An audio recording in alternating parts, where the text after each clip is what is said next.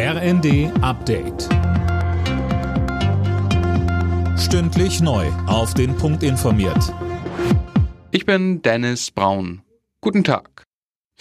Wir dürfen nicht nachlassen mit unserer Solidarität für die Ukraine, so appelliert Bundespräsident Steinmeier in seiner Weihnachtsansprache.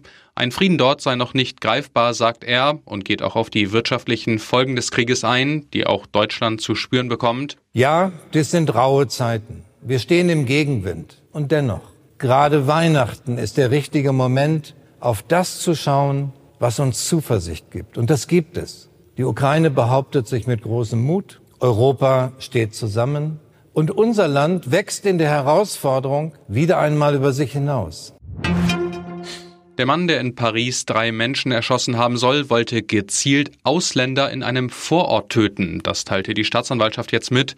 Demnach gab er die Pläne aber auf, weil in dem Vorort nichts los war und schoss letztendlich in einem kurdischen Kulturzentrum um sich, heißt es.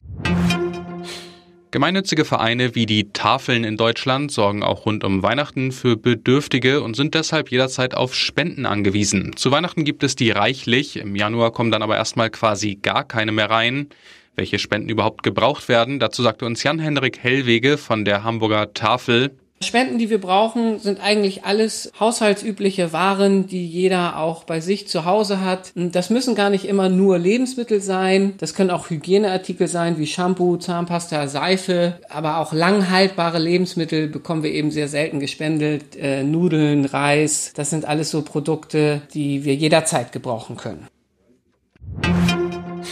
Papst Franziskus hat heute Mittag den traditionellen Segen Urbi et Orbi ausgesprochen und in diesem Zuge erneut dazu aufgerufen, den so wörtlich sinnlosen Krieg in der Ukraine zu beenden.